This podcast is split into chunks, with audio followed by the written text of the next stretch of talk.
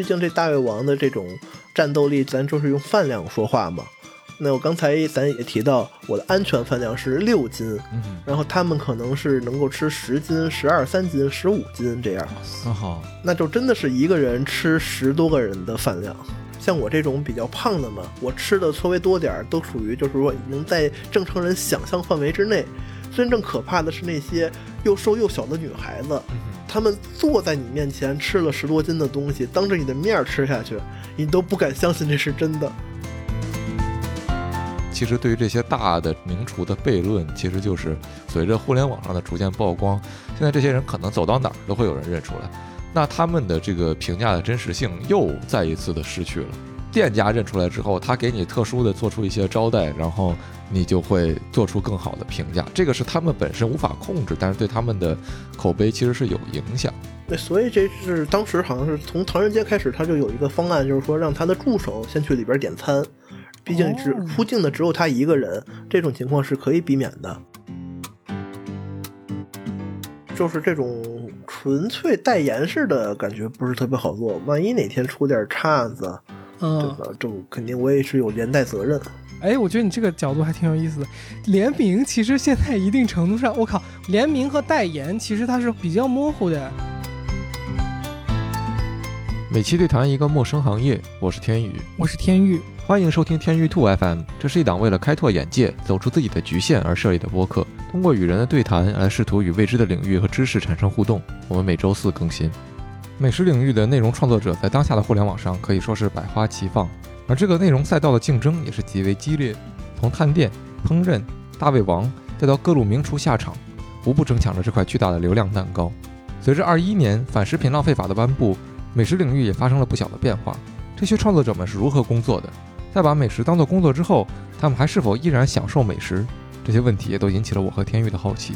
本期节目，我们有幸请到了在 B 站坐拥六十多万粉丝的知名大胃王探店 UP 主程飞一下对谈。你好，我是程飞一下，哔哩哔哩的一个美食探店 UP 主。程飞从2018年开始尝试做视频，接下来的几年中探索出了属于自己的风格与内容受众，并从一名小学老师转行成为了全职视频创作者。观众们心中，程飞有两个最明显的特征：第一是能吃，他的免单挑战系列视频深受大家喜爱，例如他成功挑战三十秒吃完超大豌杂面并获得终身免单的单条视频，获得了五百多万播放。第二个特征是程飞的谦逊与直率，他对人永远彬彬有礼，长期热心公益事业，甚至在视频里以 PPT 和 Excel 直接公开分享了自己过去一年具体收入。那在接下来的内容里，我们从对大胃王的一些好奇聊起，谈到了国家出台的反食品浪费法、广告合作、MCN、商家联名，以及流量越来越大的博主会遇到的种种问题等。希望你也会从中有所收获。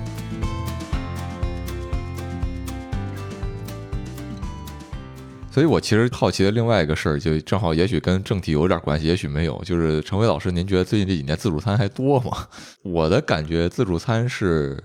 呃可能十年前左右那会儿特别火，到处都是，北京也有好多。然后现在感觉好像自助餐都很萧条。反正说疫情这几年吧，确实是倒闭了很多自助餐，跟最鼎盛的那会儿比，肯定就差了一些了。哎，自助餐能做外卖吗？那个有一阵子他不让堂食，他自助餐就会推出一些外卖的配送，套餐是吧？嗯，对但是价格肯定就是按照那种堂食的呃普通的价格去定了，这不是自助形式了，嗯，就会更便宜是吧？嗯也不是便宜，就正常价格，就跟你这个别的店别的店吃饭一个价格。嗯，可以到时候创新一个服务，是你随便在那个 app 上点都是一个价，但是我们派一员工来看你吃完，吃不完 扣钱。现场罚钱是吧？对，不是哎有人被呃，就是那个盘子里面剩钱，经历过被罚钱吗？你们俩？没有。我倒没有，完了这种也收押金的倒是有，但是很少说是有罚钱的，毕竟这个很多人比较反感这种事情嘛。嗯你要真罚的话，他肯定会跟你掰扯半掰扯天。半天，是确实，而且这个浪费毕竟还是不好，尽量不拿那么多。是的，嗯，吃多少拿多少。是的，是的，我是尽量要求能吃的都去吃干净。对，也希望餐厅能够做到这一点吧。就是说，你在盘子上的东西最好都是能吃，并且质量质量过关的。嗯，好伦哥是你们的自助餐启蒙吗？对，是的，不是，是我的。啊，是我的自助餐启蒙。我我对自助餐，它那个东西本身不是自助餐，但是就是说我对自助这个概念的启蒙是当年必胜客不是有那个沙拉碗吗？沙拉，哦，对对对哦然后哦，好好多年没看弄那个了，现在是没有了吗？早都没有了，没有了。完了是一零哦二零年，好像复苏了一阵一个月，然后又给取消了。嗯，哦，我就记得那个时候我印象特别深，我还是一个小孩儿，我就看着一堆这个大佬们，大概是工工学大佬，在这儿这个我印象特深，码一圈一圈的黄桃把黄桃码码的像那个长城的砖一样，然后弄出一大炮篓，然后往那炮篓里塞沙拉。塞东西，对对对对对，你是早年热点了，是的，是的，那个是只能拿一次是吧？当时，对，一次。对对对，嗯，嗯、小时候我妈也这么干，就是周围垒垒一圈儿，然后中间塞东西。我记得小时候最高级的自助餐是那个金钱豹，你们知道吗？知道没吃过呢。啊，对，那他这看来咱们真的是 同一个地方的。北京那个是是在那哪儿？是不是？世贸天世贸天阶那边温村有一家，嗯，我是住西边儿，不住，可能是因为我跟 Jack 住在朝阳，对海淀对，是啊不，我我小时候在海淀，我在那个你海淀，然后跑到世贸天阶去吃金钱豹。不不不，我我就没吃过金钱豹，我没吃过金钱豹！没那么奢侈。但是小学的时候老听他们说，就是一说吃什么好的，就说吃金钱豹，当时是挺挺挺有梗的一个，不能说挺有梗吧，就是挺具代表性的一个。一说吃顿好的，就是这个的那种感觉。嗯呃，我们往回拉一点儿，我想就是先问一个稍微有一点点不知道好不好回答的一个问题，就是我第一次看就是程飞你的视频的时候，我就直接去看了一下那个就是播放量的从高到低，然后好像第一名是吃，呃，三十秒吃面，对对对，然后我全程看的时候就卧槽卧槽卧槽，就是我一开始预期的你这节目还能播吗？没事儿，就反正和我的预期非常不符。当时看完那个视频很震惊，然后也觉得很厉害。但是第二个反应就是说，就是如果这么吃东西，你会觉得就是那个东西好吃吗？啊哈，嗯，还是能尝出味道的。毕竟这个味蕾是在舌头上嘛，分辨味道之后，呃，一般好吃的东西才能快速的吃下去。嗯，然后这个不好吃的，它毕竟是在舌头发反发生反应之后，你觉得难吃的时候，可能就会想吐出去了。嗯哼，那如果吃很多，你会不舒服吗？吃就是保持在安全范围之内嘛。你毕竟你要任何人，你要是吃饱了还吃，肯定都会难受。那咱们也没必要是吧？正常吃饭就是吃到这个吃自助的话，是可能吃到九分饱差不多，再吃点甜点。嗯，你一般你的九分饱是多少？有计算过大概能吃多少东西吗？呃，像比如说我安全饭量是六斤，六斤对，不是这个真的有人称过吗？杰基，你你知道自己饭量是多少吗？我不知道，但是我看就是你那个十二层还是十一层的汉堡王，黄堡，嗯，对我现在有了一个单位，就是十二层的汉堡王是什么？一点二公斤，对，那个吃完了是四分饱。哇塞！天呐，你是什么时候发现自己吃的很多的？是我看你有个视频说很小的时候就吃的不少，是吗？幼儿园的时候就非常能吃了，嗯然后别人可能吃一碗吃不完，我吃个三四碗。五岁的时候有一次吃宵夜，就吃了半斤挂面，哦，而且一般它生面煮熟了之后，它一般是翻重量翻倍嘛，相当吸于是水的嘛，对对对对，就相当于是吃一熟面是一斤，这基本上是一个成年男性的吃饱的饭量了。那小时候是挺早就长个儿，长得挺高那种。嗯，那没有，但是从小会比较胖。但看你那个就是当时回顾的视频，我感觉之前好像你身材还是挺不知道是胖瘦，但是挺标准的。嗯，就是大学那会儿吧，有一阵子是因为没钱吃饭，所以说是饿瘦的。然后是二零年刚那会儿年初的时候，疫情爆发了，但是家里没准备什么东西，然后也是储备的粮食不够，也是饿了一阵子，所以说二零年那会儿也是年初比较瘦。嗯嗯，有时候看你的视频，我觉得包括看弹幕里边，就是大家其实有时候会说让你身体健康，然后多运动什么的嘛。嗯你会考虑这方面的问题吗？比如说，如果一直这样做视频，会不会影响你的自己的健康？呃，一方面呢是首先是也肯定是有运动的，要不然是要这么吃的话，这两年了都还没长胖，就已经是个奇迹了。对，另一方面就是像比如说二一年的时候拍了好几期的这种运动的视频，啊，那定向越野，这个也是如果平时没有运动，他是完成不了比赛的啊。嗯然后去年呢，确实因为也是疫情，它这很多比赛它只能本地的人参加，这就报不上，那确实也就是在锻炼方面有点懈怠。然后今年呢，也是有这个继续加强锻炼的计划，嗯哼，然后呢，一方面也就是呃为以后的这种身体健康做一个持久拍摄的这么一个打算啊。另外一个就是说是也正好疫情放开了，咱们就可以去参加更多地方去参加这种比赛。嗯，然后其实也可以去更多地方探店了，不知道程飞老师有没有对是的这个啊打算？这是终极目标，就是嗯到各个城市去跑比赛，然后同同时再去吃。哦啊，哦，这还是一个挺神奇的组合。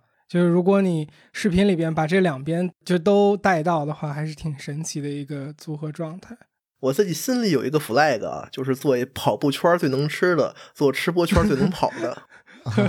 我觉得是有机会的，嗯，我看你有一个视频讲，你当时还玩铁人三项什么的。对，一四年和一七年玩了两次，但是感觉确实太危险了，这周不玩了。呃，危险是指就是就是它这个运动本身的风险是吗？对，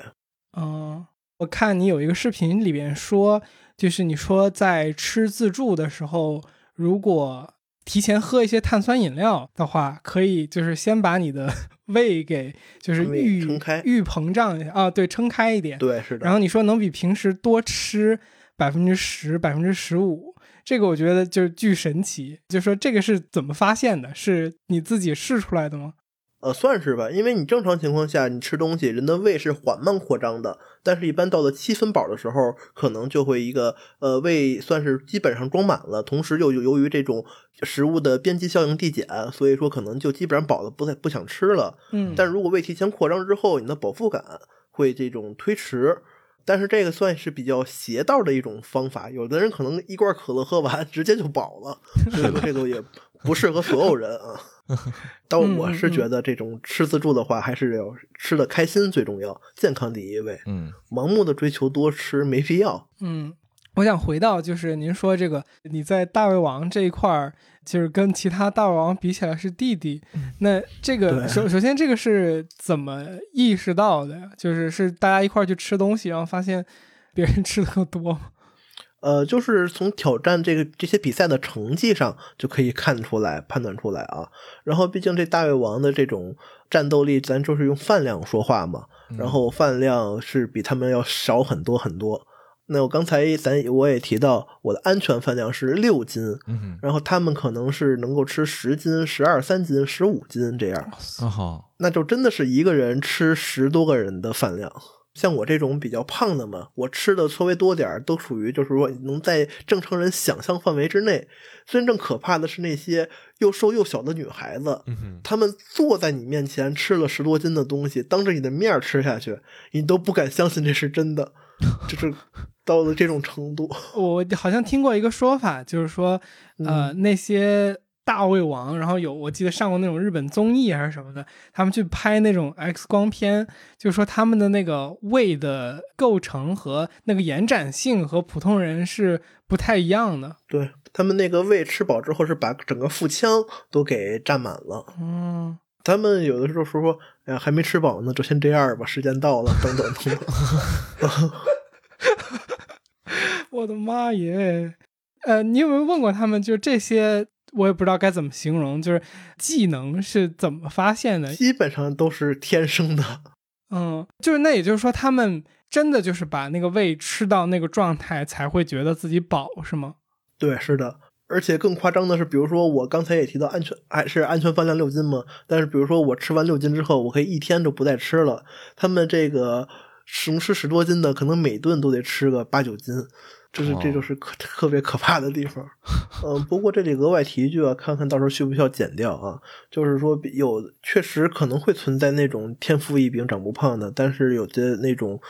吃的多还不胖的，它就是属于那种催吐的了。嗯，OK，好像还有就是有的病，比如甲亢也会对这个造成影响。嗯，哦，这个大胃王挑战一般是餐厅举办的，还是还会有一些机构组织正规一点的比赛啊？目前为止，咱们国家都是这种商家自己举办的，它主要更多的是为了自己餐厅的一种曝光和热度。啊哈，呃，毕竟现在这个就国家这个政策原因嘛，就是专做大胃王的也是几乎是没有了。嗯然后哦呢，可能也就是更偏重点侧向于别的地方了嘛，嗯哼，就比如说转型探店体验了，对，啊、像是我就是其中一个吧。嗯，毕竟国家不让干事儿，咱们就肯定是不干了，对吧？嗯？它有标准吗？就是说什么样的不行，什么样的可以？这个目前还是没有明确的量化标准，只有一个概念性。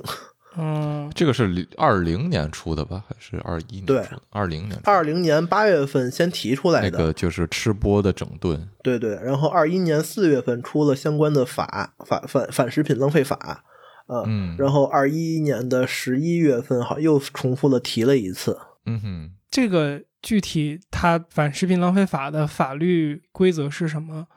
我我这块儿可以读一段吧，啊，那比如说有这么一条，他就说，严格食品浪费相关信息监督，禁止广播电台、电视台、网络音频服务提供者制作、发布、传播、宣扬量大多吃、暴饮暴食等浪费食品的节目或者音视频信息，对拒不改正的、情节严重的，处以罚款、通报批评、节目停播整顿。这也是其中的一个一条。嗯哼，那它这也就是一个没有一个具体的量化概念，只有一个说，呃，量大多吃。那到底多少算量大多吃？这它没没没有这个明确的一个概念。嗯，我我查了一下，根据这个《中华人民共和国反食品浪费法》的这个第二条，它有一个说法是，本法所称食品浪费是指对可安全食用或饮用的食品未能按照其功能目的合理利用，包括废弃、因不合理利用导致食品数量减少或质量下降等。所以说，根据这个条例的解读来讲，只要说我把这个东西吃完了，它就是呃量多少都是没有关系的，对吧？就是说，我觉得它这个，我刚才正好顺便也看了一下，它出台的一个背景是，当时好像有一个蒙牛真果粒的那个打榜的事件，对，把那酸奶都倒了。对对对，这个就是特别触及这个神经的一件事情吧，就是为了给这个选手拉选票，需要购买这个蒙牛真果粒的这个商品，然后大家就会嗯囤积这些东西，然后最后并不真正去消费它，而是直接倒掉。嗯嗯所以，呃，这个确实也是，就食品浪费法或者说相关的这个呼吁，在零在二零年出台之前的一个就是探店领域的一个可以叫做乱象吧，因为就是能你能看到各种各样的，包括虚假宣传也好，然后包括就是点了很多，可能每样只吃了一两口也好，这样的情况还是挺多的。我就我就想问您一下，就是说您觉得说最近这几年的这种探店类的生态的变化是怎么样的？因为我们都知道，可能一个我不确定跟您的影响有多大。二一年这个唐人街出现了，然后他火了一年之后，会火了两年，然后今年开始会有这个之前的那个随坡，然后这个就是老饭骨系列出现过的这个一些更加知名的专业的厨师，或者就是知名，就是说在专业领域更水平更高的。然后最近的高文林，他跟唐人杰是一个一个 MCN 的，他们进入到这个领域之后，这个赛道好像一下子就变得专业化了起来。是的。嗯，我不知道您对这件事儿是是有一个什么看法？您觉得它对您有影响吗？或者说对整个行业它起到一个什么规范性的影响吗？嗯，其实就是像这种高端厨师，反正下场去探店的，对于这个探店行业来说，肯定是一个好事儿啊。然后它是能够提高这个整个行业的上限，能够让更多人知道一个菜真正的好吃应该是什么样儿，他们能够从专业的角度去点评嘛啊。不过对于我个人来说，其实倒还是，呃，还算比较好，对我影响倒是不大。毕竟呢，我吃的更多的就是一些自助餐，嗯自助餐呢更看重一些性价比嘛啊。嗯而单从这种食物品质上来说，你自助餐肯定没法跟高档的餐厅去比较。嗯那咱只能说是在这种挑选一些更适合大众去吃的这么一种餐厅吧啊。嗯但是整体行业来说，毕竟它这个各个领域它就是属于一种金字塔结构嘛，最多的还是这种底层结构。那这种收了钱，这个时候给你一顿夸，完了也不管这个到底是不是真的好，嗯那这种这种怎么说呢？算是做博主吧，还是非常的多。这种的公司账号非常的多，那在短期内可能还是无法做出这种实质性的改变。真正要想完全的这种有一个翻天覆地的进步的话，可能还是需要国家去出手，去进行一个相关政策的一种呃制定。嗯哼，嗯，我我觉得是，就是我我个人的一个感想，就是我觉得这两年随着这些就是说名厨的出现带来的一个感觉，就是说正好也跟国家的这样的一个反食品浪费法对。呃，吃播的整顿有一定因素吧，就是大家现在会更加在意，就是说你是不是这个评价是不是真实的。然后它带来的一个，其实对于这些大的名厨的悖论，其实就是我觉得他们自自身也意识到了，就是自身本身就在行业里有一定的知名度。随着互联网上的逐渐曝光，现在这些人可能走到哪儿都会有人认出来，那他们的这个评价的真实性又再一次的失去了。从一个就是说我收了钱。拿你的推广变成了说我现在不收钱，但是店家认出来之后，他给你特殊的做出一些招待，然后你就会做出更好的评价。这个是他们本身无法控制，但是对他们的口碑其实是有影响。那所以这是当时好像是从唐人街开始，他就有一个方案，就是说让他的助手先去里边点餐。毕竟只出镜的只有他一个人，然后幕后的其他的几个录像啊、剪辑师傅跟着一起吃饭的，可能还有两三个，他们是没有出镜的，别人是不认识的。这种情况是可以避免的。嗯，对，我不确定他们现在是不是一直都是这么做的，因为我记得二一年的时候有几个视频是明确展示了，就是那个他当时的助手先进去点餐，然后之后唐人街再出现。但是有很多店，至少从剪辑版的视频看是看不出这个。痕迹的，然后当然也不是其他的一些厨师也都是这样做，但是他们的体量还没有达到唐人街的一个水平，不是说他们本人的水平，就是说体量的这个差距啊。那我觉得对于店家来说，这件事儿其实是一个好事儿，就是它的广告成本其实变相的降低了，因为以前你需要去专门做一个商业推广来请到这些人，现在你只要等他上门就行了。如果你本身有一定的这个知名度的话。这几个其实是对于商家来说也算是个好事儿吧，毕竟你可以把这个宣传的费用省下来，把这些部分钱更好的去投入到菜品的研究中，嗯，如何把这食材弄得更好，服务弄得更好，这个整体来说其实是个好事儿。嗯嗯嗯嗯，就我就想再想好奇一下，就是说对于您自身来讲，您觉得自己和店家之间的这个关系是？一种什么样的关系？然后另外可能我不知道这个能不能聊，就是我在提纲里有写到，是我我虽然看了您不少视频，但是我没有太注意到，可能是正好都错过了您做的推广是什么样子的。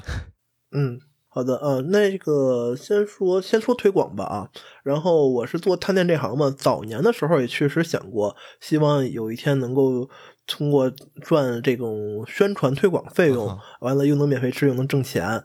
完了这么着的去进行一个运营，但是后来随着这种自己粉丝量增多，我发现啊，我更需要负责的还是说我的观众，我要明确的把这个店的优点缺点告诉大家。那如果我一直在收这个商家的钱，那肯定这个缺点方面就没法的去明确的给大家说清楚。那这个长远来看，对于我这个个人账号其实是不利的。嗯所以说是在这个去年一年一整年中，我只接过一场的这种商家的推广。但其实这一场也是不想接的，人家找了我一年了，找了我一一整年，说想找我进行帮忙进行一个拍摄，然后实在是爱不住人家太热情，完了就给答应下来了。嗯哼，反正呢，就是说也是尽量的，呃，在今后的节目中避免去收商家的钱。这是呃商家这个推广这么一个情况啊，然后我的这接的广告商单都是一些呃非餐厅的，那比如说今去年接的最多的就是一个拼多多的推广，哦，他基本上每个月都会找我做一次，呃有的时候他可能这推广他也因为是在视频的中间某一部分，那可能看着看着跳过了，也有这种情况啊。啊，然后去年还接过一个剃须刀，一个空气净化器，一个按摩枕，这是比较几个比较大的，都是跟这个餐饮不相关的东西啊。然后再说跟这个这个商家的关系，嗯，其实最好的关系，最好的结果就是一个双方的合作共赢，然后是。我通过我的推广把你的店宣传出去，哎，你能够挣更多的钱。我这如实的评价，让获获得了收获量，获得了粉丝，获得了这个观众的认可。然后观众大家看了之后觉得这家店不错，去吃了，这家店确实便宜、实惠、好吃啊，这么一个三赢的结果。嗯我觉得一点感想吧，我觉得成为老师这个赛道的一个好处就是，呃，因为本身选择的是这些价格比较平易近人的店，然后可能这些店本身也不会因为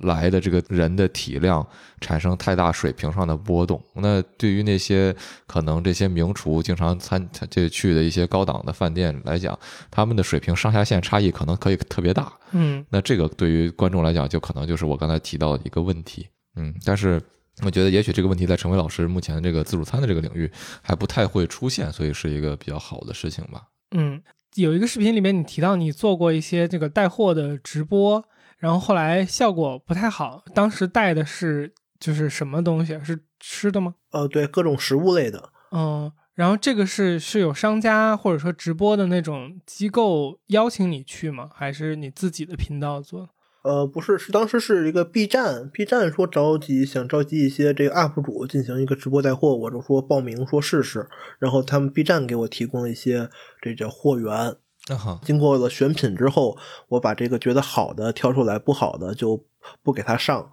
然后是在你自己的直播间做的是吗？对，是的，哦，我想起来，你有一个视频里边提到，就是说后来就是因为你不怎么做这种就是开礼物之类的，然后 B 站一开始还跟你签约那个直播，后来又不签了，是吧？嗯对，是的啊。叔叔很不满意。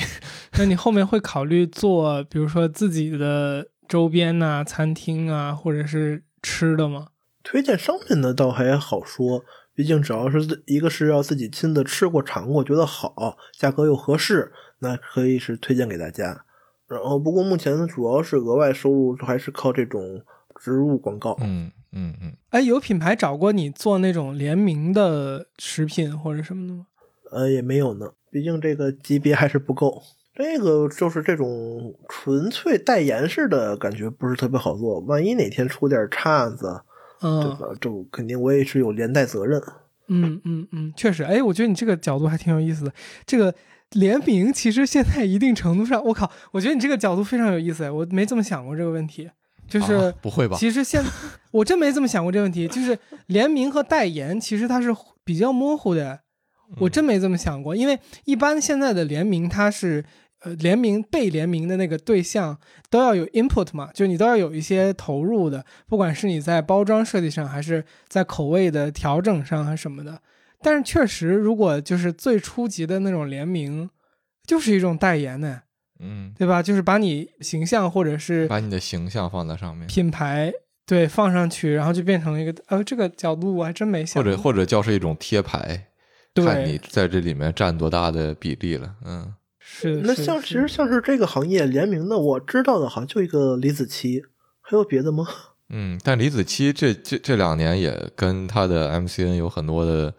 纠纷。嗯，说说到 MCN，不知道您方不方便聊两句？就是我觉得，因为这个您之前在节目里说过，您跟 MCN 当时是有一定的矛盾。然后我觉得其实呃，就是我也交个底，这句话到时候看看到时候要不要剪啊？就是、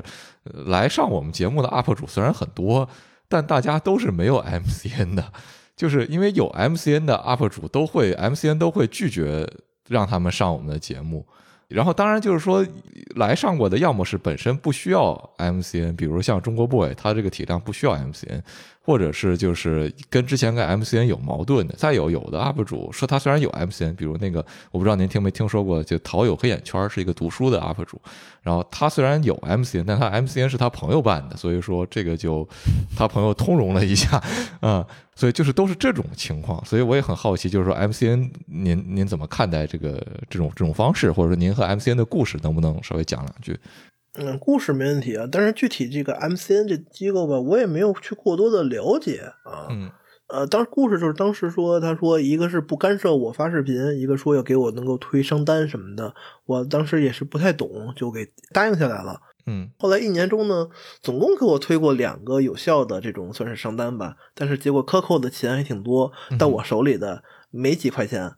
呃，后来是发生矛盾，是因为当时二一年底的时候，他本来说是十二月初给我接了个活儿，嗯后来那个十二月初那时候没没找我，然后到了十二月底嗯二十号左右吧，然后来找我说，那我这个那是就从这个档期上来说，你今天有时间，明天可能就没时间了，这很正常。嗯那我当时我时间就不多了，我就不想接了。他说这个都答应人家了，嗯然后又给我安排了一个我特别不喜欢的东西，让我去进行一个宣传推广，还还得让我夸他好，都不给我选择的机会。我就问我能给我换个东西吗？我说他说不行。嗯后来我做了一些调查功课之后，又发现了这个产品的很多弊端。我就说这是那我这我真做不了，这影响名声。然后又因为又正好时间过了几天嘛，时间到截止期快结束了，就是反正就是很不爽。我说这个能不能换？他们还是说不行。那我就说不那我不做了。因为嗯本身这个其实当时也没有什么签这个协议合同相关的东西，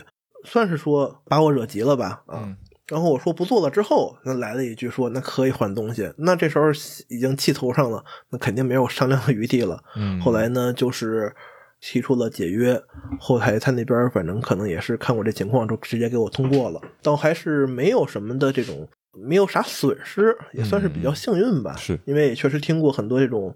因为 MCN 的关系得到让自己蒙受了很多损失赔偿。还有被迫换号的，好像 UP 主也有好几个。那这个 MCN 最早是通过比如说 B 站后台私信你，然后建立的这种联系吗？是的啊，当时是就这一个，比如说问的比较早，然后你跟他交流了，还是说有多个，然后你有选择过呢？呃，因为我当时我也不懂嘛，他说他是 B 站官方的，然后我就哦没有过多的去深究的，我就去跟他进行一个签约了，所以后来发现他是 B 站官方的吗？就是官方合作。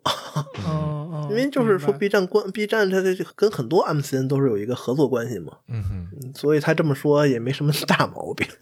嗯嗯就是玩了一个文字游戏吧。嗯是。那你未来比如说做的更大之后，因为等于说之前那个 MCN 是不太愉快，可能是他自己的一个管理问题，或者说是这个这一家 MCN 的问题。比如说你未来还会考虑去再次和 MCN 合作吗？嗯，那一开始肯定不会再找 MCN 合作了。这么明确吗？就是 MCN 这块你觉得 特别不愉快是吗？对，是的啊，嗯，没有啥明智的明显的效果啊。嗯那就是整个做内容的这个经历里边有什么特别你觉得值得铭记的故事或者时刻吗？一个是第一次收入破万吧，嗯哼，然后当时我是做梦都没想到能有这么一天，比我当老师那会儿收入是多了很多很多，非常的开心。嗯然后一个就是账号自算是在运气加成的情况下，算是做起来了，嗯嗯嗯也确实是之前没有想过能有粉丝这么多的一天。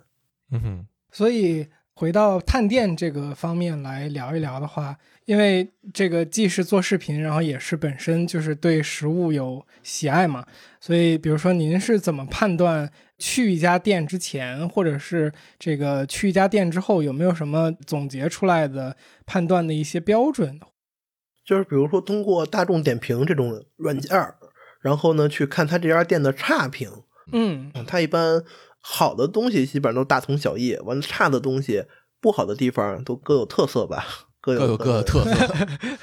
然后看看你这些他这些提到的差评，你能不能接受？那比如说多个人提到了这种食食材不新鲜，那这种店咱是不是可以不考虑去了，避免自己再吃亏上当一次？然后有的店，比如说他提到的一些不好的地方，你觉得是能接受的，那你就可以去尝尝。嗯举个例子，就是说之前我看到一家就是火锅自助，它除了火锅之外还有很多其他菜品，然后有个菜品就是说他家披萨不好吃。那毕竟咱也不是说去吃火锅自助，又不是为了吃披萨，像像是这种的，咱就可以是接受，可以容纳。还有那种服务好不好，感觉也是很多人，就是有的人会在意，说我吃餐厅就是为了服务，有的人是觉得饭好吃就完事儿了。不过一般情况自助就不是特别的追求服务了。对对对，是的。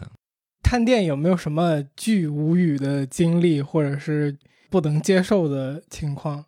嗯，就是说他这种玩不起吧，商家，嗯然后是点菜他不给你上，那个点点杯水他都给你拖个十五二十分钟，啊让你特别的渴。你除了骂他，你还没有什么别的脾气。嗯完了，当时也是因为缺乏一些维权的这种意识吧，就只能是发发牢骚了。如果再遇到这种情况，肯定会通过相关的途径去给相关部门进行一个反馈举报。嗯然后像很多这种餐厅，它呃漏单少上也是比较常见的，但只要整体它没问题的话，这事还可以接受。嗯哼就是自助的漏单少上是吧？对，嗯就是点十份上五份这种的，就属于很常见。嗯很很常见吗？呃，尤其是以日料铁板烧这种自助为主是比较多见。哦对对对。哦，好像是我我刚想问 Jack 的一个问题，就是吃日料铁板烧自助的时候，你真的知道一份是多少吗？反正我不知道，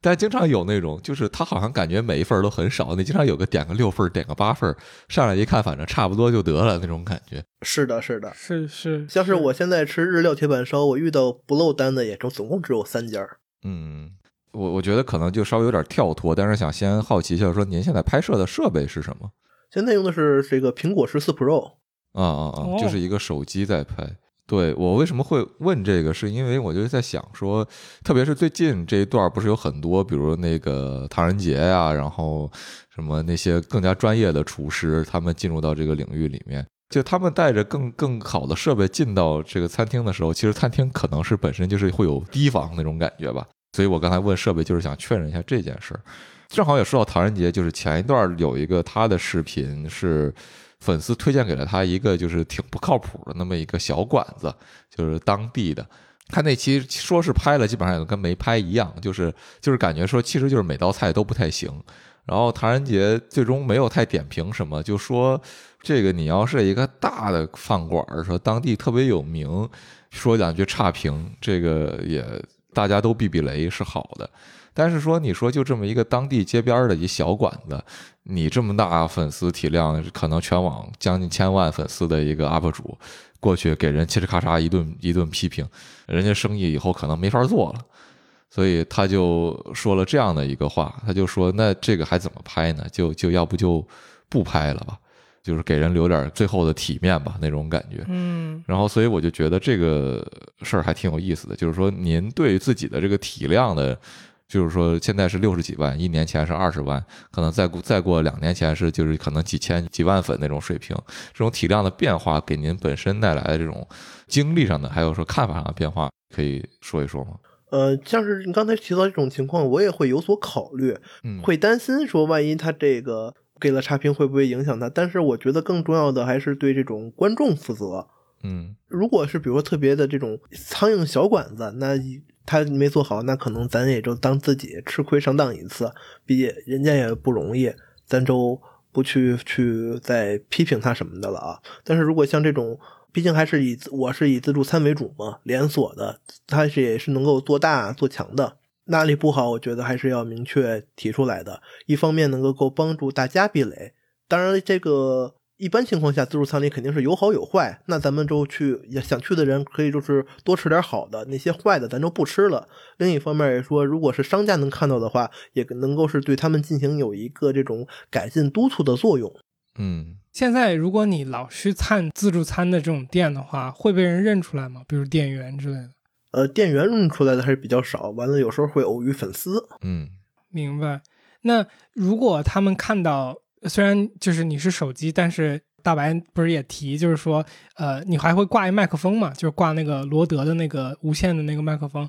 这些东西会让店员，比如说更加注意你之类的这种情况吗？呃，有这种情况会有，但是也不多。嗯，对，如果注意到他们一般会说些什么？那倒没有，但是有些个体的这种小餐馆老板会送个饮料什么的。啊，正好说到刚刚设备，就是说这个用手机拍嘛，然后整体就是咱们最早也提了一嘴，大家对您的印象很大一部分都是很实在，然后很简单的去表达这些东西。因为我我们俩就是都有一个感觉，就是美食赛道都挺卷的嘛，你播放量多少会反过来影响你怎么做这个内容的一个，不管是呈现形式还是个人的那个风格。那总体来说，互联网上你去，比如说大喊大叫，或者是搞怪，或者是比如说以一个相对来说，比如说食材越来越贵等等这种方式，嗯它是可能会给你更快的这种正反馈的嘛，就是可能播放量就会上去。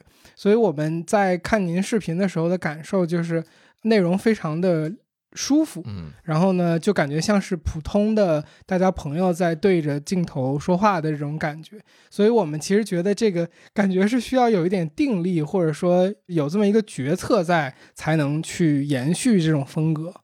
那其实怎么说呢？一方面本身自己就不是这种性格的人，不是那种嗯咋咋呼呼的，还是比较喜欢这种安安稳稳、踏踏实实这种风格。像是比如说刚才提到越来越贵这种情况，呃，因为可能也是因为从小家庭环境影影响吧，嗯呃，还是更更偏重于喜欢这种低价、性价比高的这种东西。高价的偶尔吃一顿还行，但是你说天天吃，那咱谁也家里也不是有矿，那确实吃不起。毕竟，而且这个收入呢，也跟之前最挣的最多的时候也有所下降，所以说是还要有有有一定的节约。嗯另外呢，从这种观众的去选择上，我会去选择一些更多人能够接受的价位。是。我有一个好奇是，说实话，我美食赛道的或者说美食方向的内容看的没有特别多，呃我能想，哦，对对对，那那我问你们俩呗，就是因为就是很多你探的是这种小店嘛，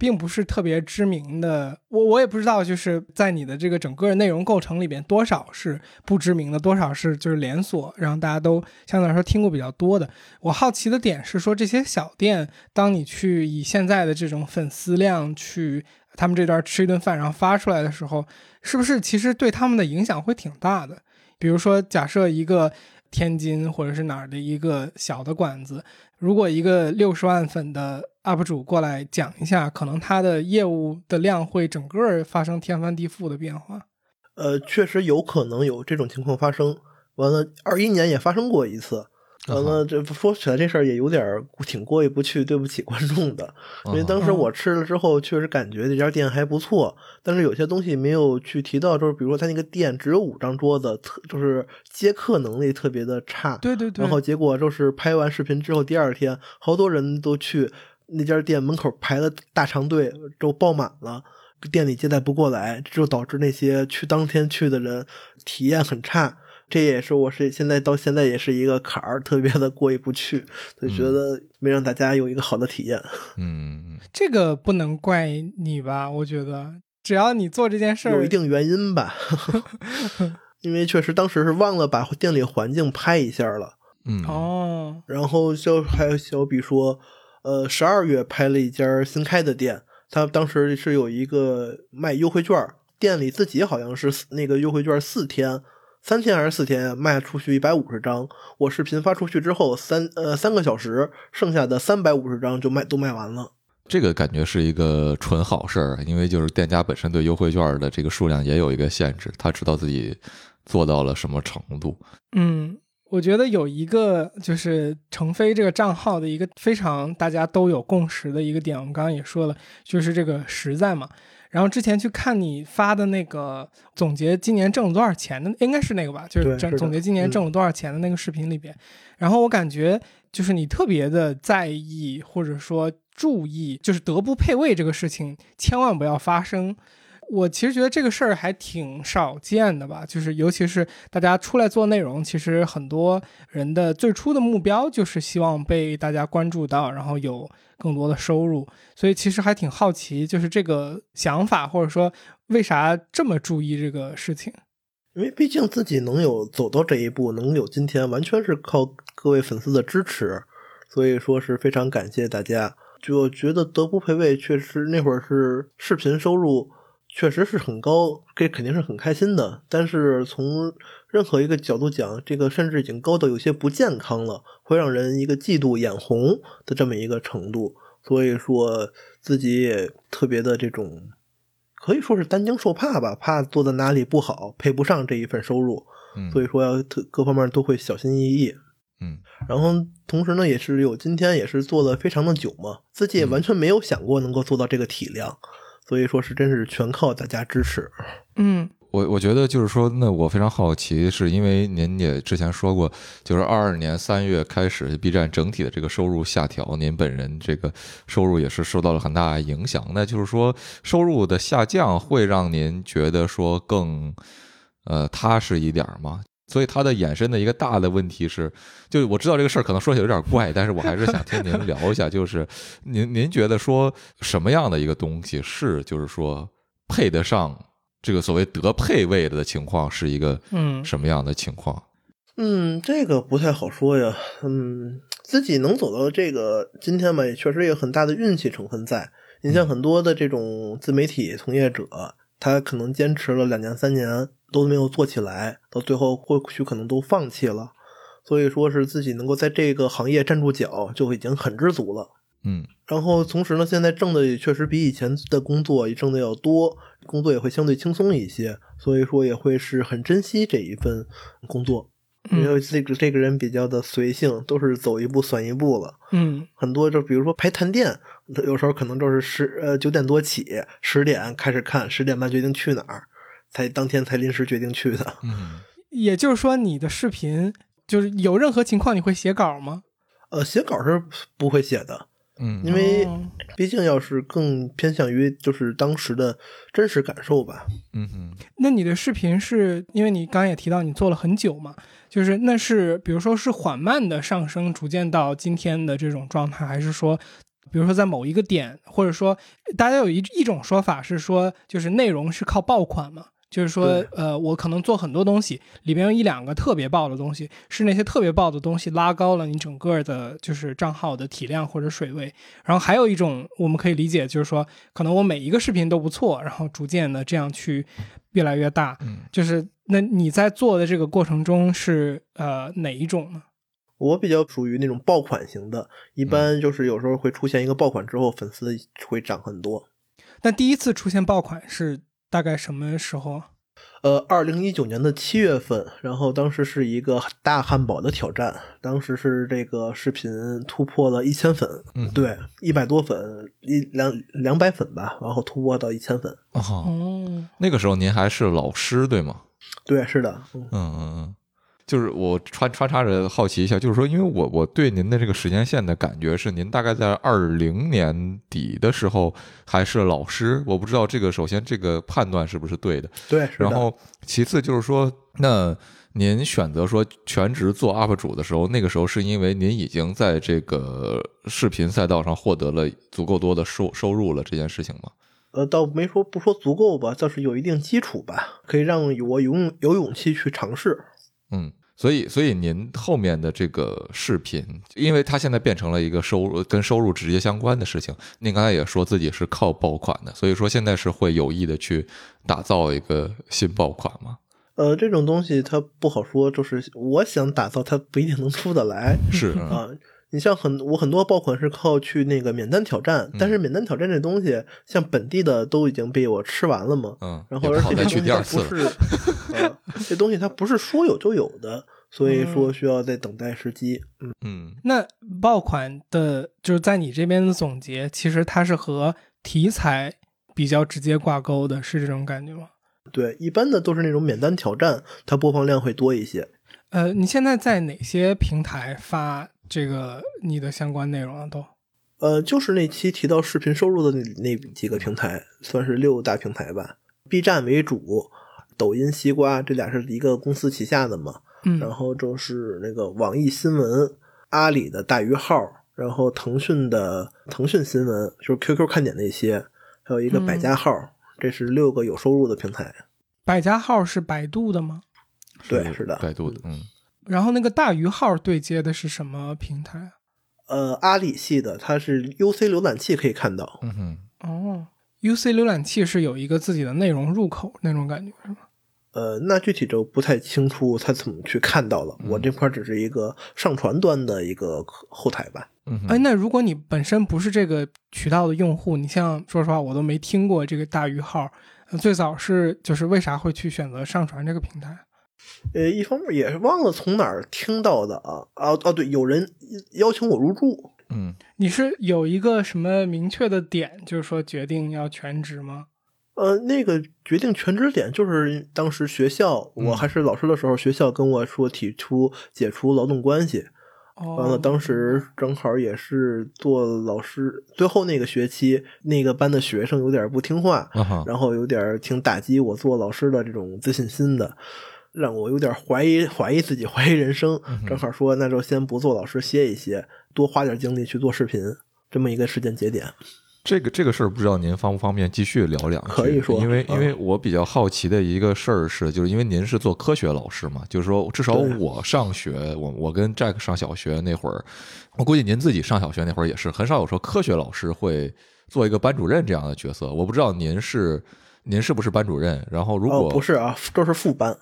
哦，副班，嗯、那就是说他跟孩子的交流会是怎么样的一个程度？因为我我印象中我的副科老师对我来说就如过眼云烟一般，